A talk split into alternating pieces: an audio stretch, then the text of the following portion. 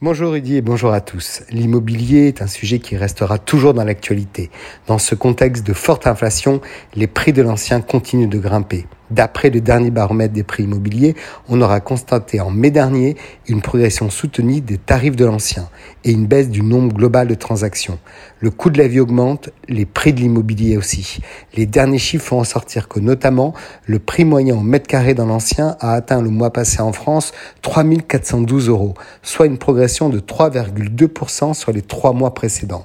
Pour les professionnels, il ne fait aucun doute que l'augmentation des prix de l'ancien continue de progresser de manière soutenue. Sur un an, le prix moyen du mètre carré aura augmenté de 2%.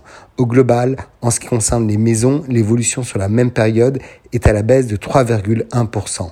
En revanche, pour ce qui est des appartements, la progression se nourrit avec une hausse des prix de 5,7% sur un an.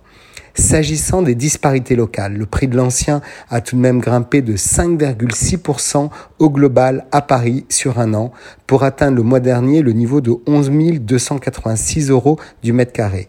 Derrière la capitale, c'est Lyon qui se hisse à la seconde place du podium des villes les plus chères de France, avec un prix moyen au mètre carré de 5 589 euros pour l'ancien, en baisse de 0,2% sur un an.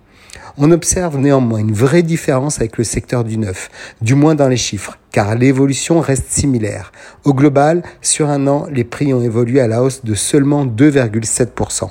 Dans le détail, le prix moyen en mètre carré d'une maison neuve a atteint 2423 euros le mois passé chez les promoteurs, en baisse de 9,1% sur un an. En ce qui concerne les appartements, le prix moyen en mètre carré a atteint 5905 euros le mois dernier, en hausse de 5,1% sur un an l'appartement se vend mieux. La raison en est simple, le nombre de logements neufs mis en vente chute de 30,5% au premier trimestre 2022 par rapport au premier trimestre 2021.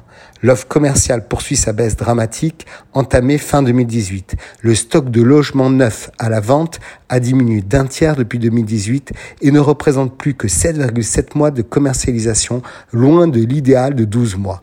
La cause majeure est la difficulté grandissante d'obtenir des permis de construire. Dans le secteur du luxe, Rudy, les prix des maisons de luxe s'envolent avec un bond de 14% sur deux ans en moyenne, mais pas ceux des appartements qui baissent de 5% hors bien d'exception, qui eux sont imperturbables en temps de paix ou en temps de guerre et de récession. Très belle semaine à tous.